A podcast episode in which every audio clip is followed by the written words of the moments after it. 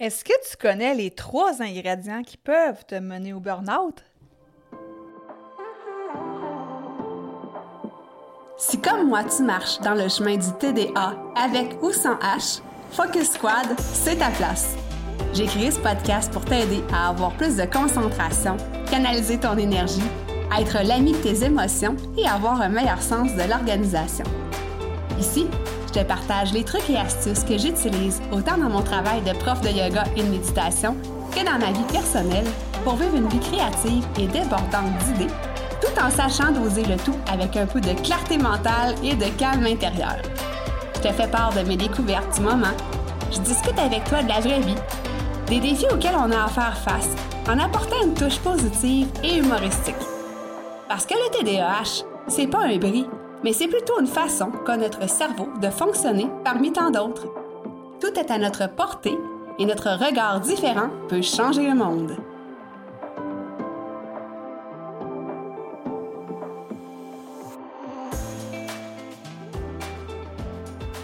Salut, salut! J'espère que tu vas bien. Bienvenue sur ce nouvel épisode du podcast Focus Squad.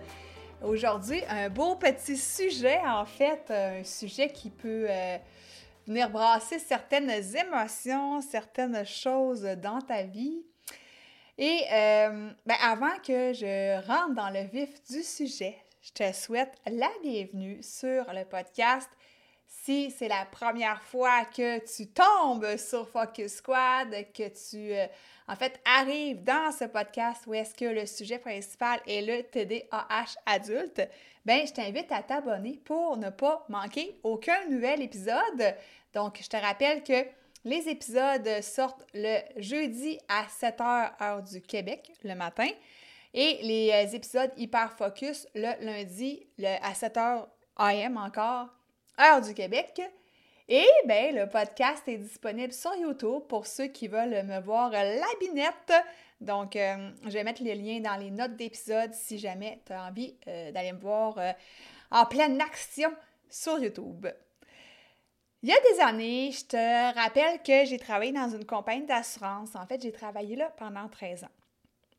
La première année a été particulièrement difficile pour moi parce que euh, j'arrivais dans un milieu que je ne connaissais pas du tout. J'avais pas étudié en assurance. En fait, j'ai appris sur le tas parce que, euh, si on se rappelle, j'ai fait un bac en droit, puis euh, je suis arrivée comme un cheveu sur la soupe en assurance. Et ça m'a demandé de un beaucoup d'apprentissage. Et en plus, j'étais jeune, j'avais, j'avais 24 ou 25 ans, 25 ans, je pense. Et à l'époque, et là, c'est ce qui est important dans ce que je te raconte, j'étais très, très, très perfectionniste. OK? Quand on est jeune, on sort des bancs de l'université, on sort de l'école, on a envie de conquérir le monde, je te dirais. On a envie de peut-être se prouver aussi. Euh, on a envie que le travail soit fait de, de façon parfaite on a envie d'être reconnu par notre employeur, par nos pères. Bref, toutes sortes d'envies. Euh, puis là, je te parle de mon expérience personnelle. Moi, c'est à cette époque-là que je vivais ça. Je te dis pas qu'on ne peut pas être perfectionniste plus vieux, mais euh, c'est juste pour t'illustrer comment j'ai vécu le truc. Donc, euh, j'avais beaucoup de dossiers de réclamation sur mon bureau. Je voulais que tout soit fait à la perfection. Je passais des heures et des heures sur des dossiers qui ne demandaient pas tant au final. C'est sûr que dans la balance, j'étais en apprentissage, donc ça, ça venait euh, aussi peser, euh, faire du poids. Mais euh, c'est ça, je passais beaucoup de temps, je faisais beaucoup de temps supplémentaire qui était non payé pour être capable d'y arriver. Et je me suis retrouvée assez rapidement avec un énorme poids sur les épaules. Puis c'était même physique, là. OK? Euh, il y a une personne qui me voyait des fois, une collègue, là, qui me voyait aller au photocopieur. Puis, elle m'avait dit un jour qu'elle trouvait que je j'avais le poids du monde sur mes épaules, hein, que j'étais comme recourbée un petit peu par l'avant, euh, toujours un, affichant toujours un air, on va dire, euh, concerné, consterné, en tout cas, c'est un air préoccupé, on va dire ça comme ça. Toujours dans ma tête, dans mes pensées, dans mon travail. Je voulais vraiment super bien faire les choses.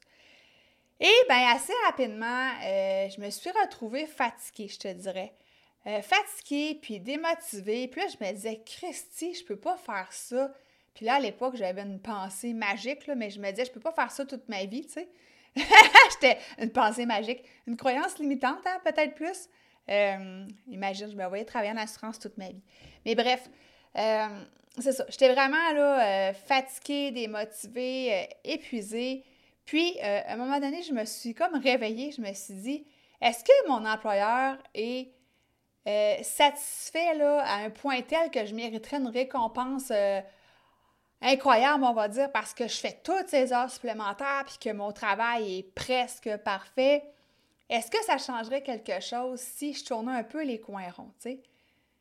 Puis là, je me suis dit, ben écoute, Mélie, tu n'as pas le choix parce que tu n'y arriveras pas, tu sais, ça le fera pas. Si tu continues à travailler comme ça, beaucoup, à mettre beaucoup de temps, beaucoup d'efforts, euh, puis là, oublions le fait que j'étais en apprentissage, là, parce qu'à un moment donné, bon, j'avais quand même euh, appris, là, disons, après, euh, après un bon neuf mois, tu sais, c'était pas pire mon affaire, là. Il a fallu que je me rende à l'évidence. Puis, tu sais, là, je te dis, après un an, c'était peut-être deux ans, là, tu sais, je me rappelle pas exactement. Mais il a fallu que je me rende à l'évidence que les choses devaient changer, que je pouvais pas continuer comme ça. Parce que j'allais me ramasser en burn-out. C'était pas compliqué. Et là, ben, euh, en fait, j'ai, euh, comme, comme je te disais, commencé à tourner les coins ronds, commencé à prendre de la distance, du recul, à mettre les choses en perspective. Puis à partir de là, ça a été, euh, ça a bien été, si tu veux, dans ma carrière. aussitôt que j'ai changé, changé de cap, on va dire ça comme ça, tu sais. Pourquoi je te raconte ça? C'est parce que c'est peut-être une situation que tu as déjà vécue ou peut-être que présentement tu te sens dans une situation comme ça. Euh, quand on vit avec le TDAH, euh, bien souvent, ça vient aussi avec un certain niveau de perfectionnisme. On veut que les choses soient euh, bien faites, même extrêmement bien faites. Et là, ben, on passe un temps fou pour finalement des résultats qui sont bien corrects, mais qui ne sont pas nécessairement à la hauteur de nos propres exigences. Parce que euh, ce qui est à noter dans mon histoire, c'était pas l'assureur, c'était pas mon employeur qui me demandait une exigence, euh, un niveau de qualité euh, suprême. C'était moi-même qui me mettais ces propres, ben, cette propre pression-là, finalement. Quand on vit avec le TDAH aussi, ben, on fait beaucoup d'efforts euh, on calcule mal aussi le, temps, en fait. Hein. Des fois, on va penser qu'une tâche va prendre moins de temps, on va mal euh, s'aligner, si tu veux, puis finalement, ça va prendre beaucoup plus de temps que ce qu'on avait pensé. Donc, euh, c'est pour ça que je veux te mettre la puce à l'oreille là-dessus. Puis, j'avais envie de te parler de la trilogie, en fait, du triangle des trois ingrédients qui peuvent te mener au burn-out. Et là, je vais te les nommer ici, puis on va faire le tour euh, après ça. Donc, euh, on a le temps, on a le effort euh, slash coût et qualité. Puis ça, c'est un triangle qu'on voit aussi dans la gestion de projet. Puis là, ben, ça veut dire que pour que ton triangle soit égal, si tu veux avoir une top quality, ben, il faut que tu mettes le temps qui est conséquent à ça, puis les efforts le coût qui est conséquent à ça pour avoir un triangle équilatéral, si je ne me trompe pas. C'est ça? Ça fait longtemps mes cours de, géométrie. Hein? Mais en tout cas, un triangle que les trois côtés sont euh, de la même longueur finalement. Et là, ben, euh, après ça, tu sais, j'ai réfléchi à ça avec ces trois ingrédients-là dans mon histoire là, euh, quand j'étais plus jeune. Et j'ai décidé de réduire, en fait, les efforts que je mettais, réduire la qualité, puis ça a fait en sorte que ça a réduit le temps que je passais dans mon travail. Fait que ça, ça a été la première prise de conscience. Puis là, je te dis pas que j'ai réduit la qualité, euh, sais, de, de, 75 là. J'ai peut-être réduit la qualité. Disons que je suis passée, là, j'étais pas à 100 mais on va se mettre des chiffres là, concrets, là. Disons que j'étais, euh, je sais pas moi, à j'essaie d'être à 100 puis que euh, j'ai réduit mes efforts à... Non, disons que j'étais à... à 80 de, de qualité, puis que j'ai réduit mes efforts à 50. On va dire ça comme ça, à peu près. Ben écoute, ça a fait vraiment toute la différence euh, au niveau de mon travail puis au niveau de mon épuisement. Donc ça, c'est à ne pas négliger hein, le, le, niveau de qualité que tu veux produire, en fait, que tu produis, les efforts que tu mets pour y arriver et le temps qui est conséquent à tout ça. Fait que c'est vraiment comme euh, une suite logique, un triangle. Et après ça vient le concept de la loi de Pareto. Tu en as sûrement déjà entendu parler. Et là, ça, c'est magique. C'est 20% d'efforts pour 80% de résultats. Puis, euh, comment arriver à ça? Hein? Parce que ça semble utopique sur le coup. Tu te dis, Christy, comment je peux faire 20% d'efforts pour 80% de résultats? Bien, d'un, c'est d'être capable de dire justement, je baisse mon standard de qualité que je voulais, disons, à 95, parce que comme on dit, la perfection n'existe pas. Fait que disons que tu étais à 95, bien, c'est peut-être de le réduire à 80, puis d'avoir, euh, de faire un 20% d'effort. Puis après ça, bien, c'est de bien connaître nos zones de génie aussi, puis ça, je vais t'en parler tout à l'heure. Fait que retiens ça, les trois ingrédients qui peuvent pencher d'un bord ou de l'autre hein, de la balance pour euh, se diriger vers un épuisement autant professionnel que personnel, parce que je ne te parle pas juste ici du travail. Évidemment, mon exemple était au travail, mais ça peut être dans ta vie de tous les jours aussi, dans ta famille. Euh, les jeunes mamans, les jeunes papas, euh, ça peut, si on, on s'en va encore là vers la qualité, là, on veut que notre enfant manque de rien, puis dès qu'il y a un petit pleur, on accourt, puis puis là, je suis pas dans le jugement quand je te dis ça, c'est juste pour t'illustrer la situation. Ben, ça aussi, ça peut nous mener vers un épuisement. Les signes qui peuvent euh, présupposer ou présager qu'on peut se diriger vers un épuisement, justement, ben, c'est pas compliqué, hein? On a la fatigue. Donc, on sent qu'on n'arrive pas à prendre le dessus, que euh, même après une bonne nuit de sommeil, euh, on sent quasiment aussi fatigué que la veille, puis euh, on n'arrive pas les fins de semaine à récupérer, comme on va dire, l'espèce de dette de sommeil qu'on a. Ça, c'est une des, premières choses. Euh, ensuite, on peut manquer grandement de motivation. Euh, ça peut justement ne plus trop, trop nous tenter de faire qu'est-ce qu'on fait, être moins willing qu'au début de notre emploi ou de notre aventure de parents. Puis évidemment, dans l'aventure de parents, on ne peut pas lâcher, il faut qu'on continue, mais on peut quand même réduire notre standard de qualité. Ensuite, euh, la performance qui est réduite. Hein? Fait que si vraiment on est sur le bord de l'épuisement, ben ça se peut qu'à un moment donné, ton employeur te dise euh, ben là, euh, qu'est-ce qui se passe là? Tu sais, qu'ils s'aperçoivent justement que tu es passé d'une qualité qui était très bonne à je fais mon possible puis ça s'arrête là, tu sais. Euh, je survis, mettons. Ensuite, euh, le stress et l'inquiétude. Hein. Tu sais, quand je te disais tout à l'heure que euh, ma collègue de travail trouvait que j'avais un air préoccupé, que, tu sais, j'avais vraiment le poids du monde sur mes épaules, ben, écoute, j'étais tellement stressée, puis c'est ça, tu sais, je pensais à mes dossiers, puis là, ben, j'en ai un autre après, puis là, ah, faut que j'annonce à tel assuré qui n'est pas couvert, puis, ah, tu sais, bref, toutes sortes de scénarios dans ma tête, toutes sortes de pop-up, hein, puis quand on vit avec le TDAH, on est bon pour avoir plein de pensées comme ça, hein? Ensuite, euh, on peut avoir soit de l'insomnie ou un sommeil qui est agité. Euh, donc, pas des bonnes nuits de sommeil qui sont réparatrices. Puis là, écoute, la fatigue s'accumule, puis pas à peu près. On peut avoir euh, des sauts d'humeur, on peut euh, être de plus en plus irritable. Euh, un ou une collègue va nous dire quelque chose qui, avant ça, passait, puis que là, on pogne les nerfs après, tu sais. Donc ça, ça peut être aussi dans notre famille, notre conjoint, conjointe va nous dire une petite affaire, puis paf, la dynamite, toi. Euh, ensuite, on peut euh, avoir aussi des tensions corporelles, hein, avoir mal aux muscles, avoir des maux de tête, puis toutes sortes de trucs, euh, des, j'allais dire des dommages. Je me, je me remets vraiment dans le, dans le bain de où est-ce que je travaille en assurance de dommages. toutes sortes de petits symptômes physiques, c'est ça que je voulais dire. Fait que ça, c'est des signes euh, qui peuvent te mettre la puce à l'oreille que tu, te diriges vers un épuisement qui soit autant euh, professionnel ou dans ta vie personnelle. Heureusement, stresse pas avec ça, c'est le cas de le dire. Il y a des solutions, il y a des choses à faire. Puis je te donne ici mes petits conseils, puis basés en fait aussi sur mon expérience, sur euh, qu'est-ce que j'ai fait quand je travaillais en assurance, puis pas juste ça dans ma vie après ça de tous les jours, là, de, parce que bon, je suis partie de l'assurance à 37 ans.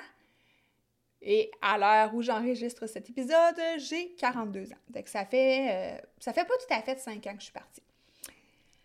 Alors, euh, la première des choses, c'est de prendre conscience de ces petits signes avant-coureurs-là que je viens de te nommer. Donc, euh, de ne pas glisser ça sous le tapis puis de faire comme si ça n'existait pas, mais de s'arrêter à un moment donné et euh, d'en prendre conscience, en fait. Deuxième des choses, ben, c'est toujours hein, de prendre du recul. une fois que tu as pris conscience de ça, c'est de prendre du recul, d'observer qu'est-ce que ça te fait, comment tu vis la chose. Exemple, euh, Christy, euh, pour mon sommeil, euh, disons, ça fait deux mois là, que je dors vraiment pas bien, puis ah, ça coïncide avec, je sais pas moi, l'arrivée d'un nouveau patron, ou ça coïncide avec l'ajout d'une nouvelle tâche, ou ça coïncide avec peut-être quelque chose. là, c'est un exemple que je te donne, mais ah, je suis vraiment tendue au niveau des épaules, tu sais, prendre conscience de ça et après ça, dans ta période de recul, c'est de te poser les bonnes questions. Est-ce que, euh, en fait, de se demander pourquoi est-ce que euh, je suis autant perfectionniste, si c'est le cas? Est-ce qu'il y aurait moyen que je baisse mon niveau, euh, mes, mes, attentes envers moi-même, mes standards de qualité que je les réduise un peu, puis qu'au final, je fasse un bon travail pareil, que mon employeur soit content, au cité de travail autonome, que tes clients soient contents pareil, tu sais? Est-ce que est-ce qu'il y a moyen de faire ça? Euh, est-ce que je suis stressée, hein, de un? Pourquoi, euh, en fait, pourquoi je suis stressée, excuse-moi? Pourquoi j'ai ces petits signes avant-coureurs-là? Euh, est-ce que je suis à la bonne place aussi? Parce que peut-être que dans ton travail ou dans ta vie personnelle, c'est sûr que là, tu sais, ben, ça se fait, tu sais, de ne pas se sentir à, la bonne place, puis de peut-être, quand une fois que tu t'en rends compte, ben, de dire à ton employeur, ben, écoute, je me verrais peut-être plus faire ça, je suis moins à l'aise avec ces tâches-là, ou postuler sur un autre poste, ou changer d'emploi tout simplement. Dans notre couple, ça peut être la même affaire aussi, tu sais, on peut ne plus se sentir à notre place dans notre couple aussi. Donc, se poser ces questions-là. Est-ce que tous ces efforts-là en, valent vraiment la peine? Est-ce que je fais ça pour quelque chose? En fait, pourquoi je fais ça? Est-ce qu'il euh, y a des résultats au bout de ça? Donc, se poser toutes sortes de questions comme ça, c'est des exemples que je te donne. Et le troisième point, c'est de connaître ces zones de génie aussi. Ça, je sais que ça vient avec euh, le temps, la connaissance de soi. Euh, j'aurais pas pu dire ça quand j'avais 25 ans. Maintenant, je sais dans quoi je suis vraiment bonne. Je sais dans quoi je suis vraiment push. Oui, ça peut s'améliorer les choses que je suis moins bonne, évidemment. Mais est-ce que j'ai envie de les améliorer, puis pourquoi je vais les améliorer? sinon, ben, si je suis bonne dans quelque chose, ben, le reste, pourquoi ne pas le déléguer? Si je suis travailleur autonome ou dans mon couple? Euh, peut-être que je suis moins bonne, moi, pour euh, réparer un bord de fenêtre, mais que mon amoureux est bon.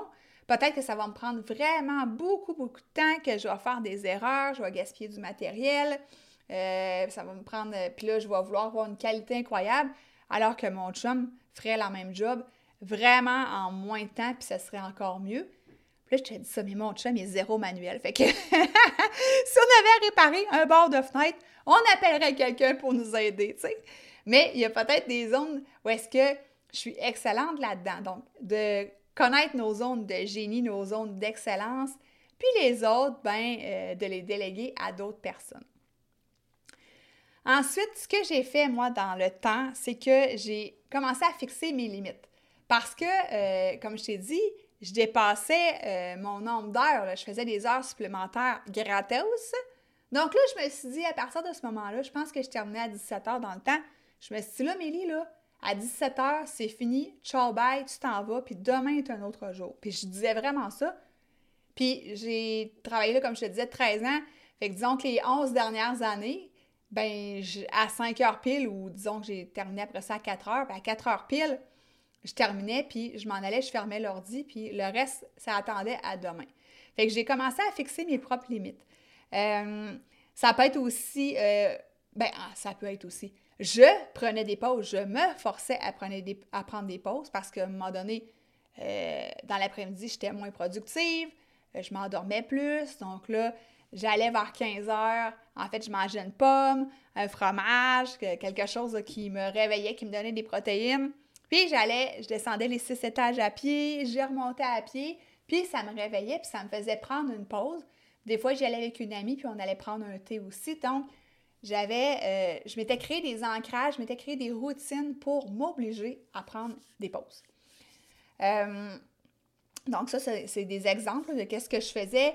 Euh, apprendre à dire non aussi, parce que, évidemment, quand on veut se fixer des limites, ben c'est de dire non à certaines choses pour se dire oui à soi. Donc ça, c'est un autre sujet. On pourrait faire un épisode complet là-dessus. Puis d'ailleurs, je pense que j'en ai déjà fait un. Si je le retrouve, je vais te le mettre dans les notes d'épisode. Ensuite, revoir ses priorités. Ah! Puis ça, je te le dis, en fait, je te le dirai jamais assez, hein? Au moins aux trois mois, ça vaut la peine de se demander, bon, est-ce que je m'en vais dans la bonne direction? Est-ce que ça, c'est encore dans mes priorités, dans mes choses urgentes à faire, euh, dans ce qui me fait avancer vers la vie vers laquelle je veux aller, euh, vers mes aspirations?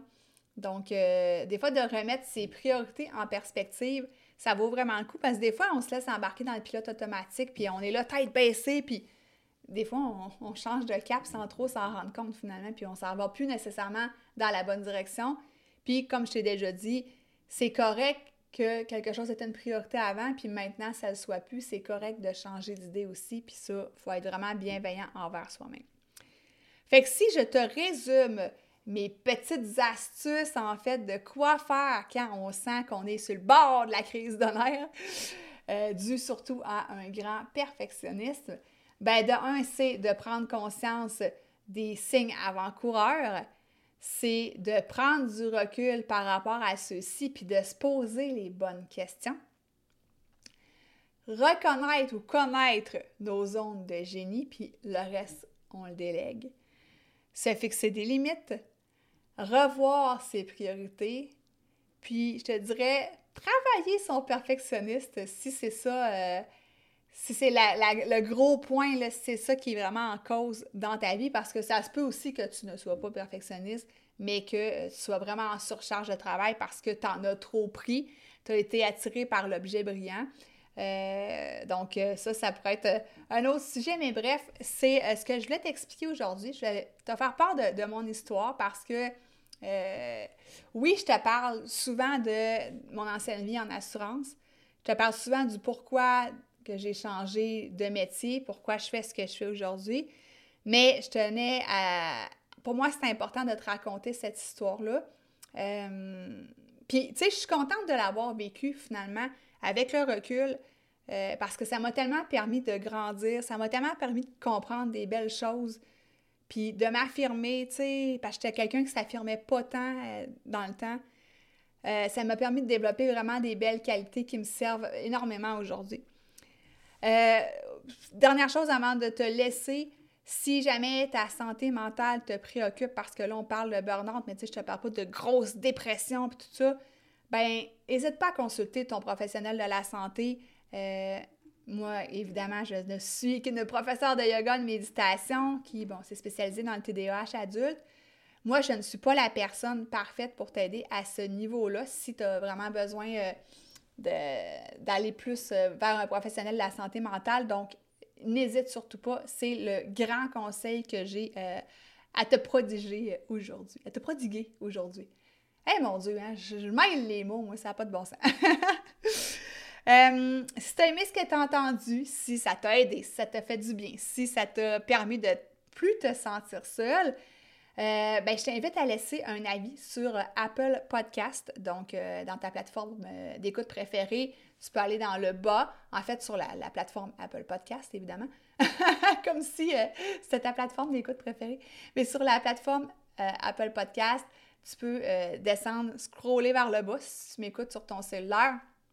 Il y a une section pour rédiger un avis ou laisser des étoiles. Donc, euh, pourquoi je te demande ça? Ben, euh, c'est parce que de un, ça me permet de voir que euh, je t'aide, hein? ça me permet de réaliser que le podcast Focus Squad est vraiment aidant pour les adultes TDAH. Puis ça permet surtout aussi de référencer le podcast parce que je veux vraiment qu'il se fasse connaître de plus en plus. je veux vraiment aider de plus en plus de personnes. Alors voilà, je te souhaite une super belle semaine.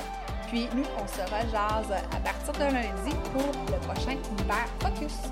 Bye!